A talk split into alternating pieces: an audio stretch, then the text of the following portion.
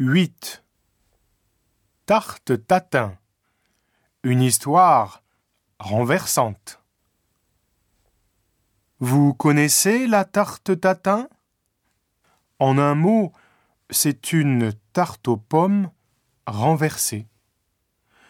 Pour faire une tarte classique, on met d'abord la pâte dans le moule, puis les pommes par-dessus. Mais quand on prépare une tarte tatin, on met d'abord les pommes et puis la pâte par-dessus.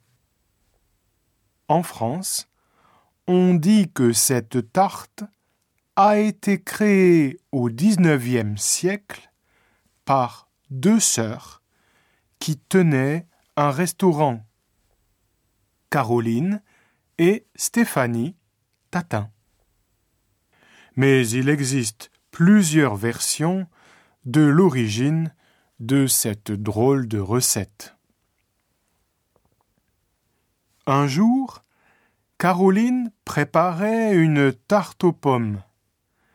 Mais après avoir cuit les fruits, elle a oublié de mettre la pâte au fond du moule et y a versé directement les pommes. Alors, elle a réfléchi et a eu une idée. Pourquoi ne pas placer la pâte sur les pommes et cuire la tarte comme cela? Il suffira ensuite de renverser le tout sur un plat. La pâte sera dessous et les pommes dessus. Bonne idée La tarte tatin était née. Un autre récit parle d'un problème d'équipement dans la cuisine des sœurs Tatin. Obligées de préparer des tartes, mais n'ayant pas de four, elles devaient les cuire en plaçant le moule, recouvert d'une cloche en métal, directement sur la cuisinière.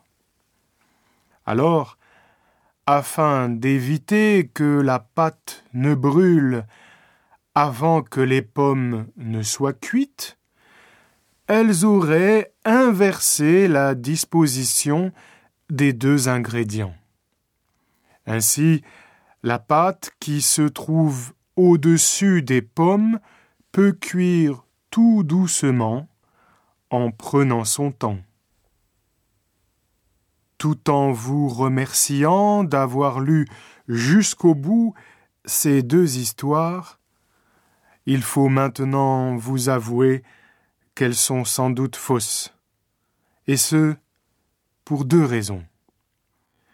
Premièrement, la tarte renversée aux pommes ou aux poires existait depuis longtemps dans la région d'Orléans où se trouvait le restaurant des sœurs Tatin.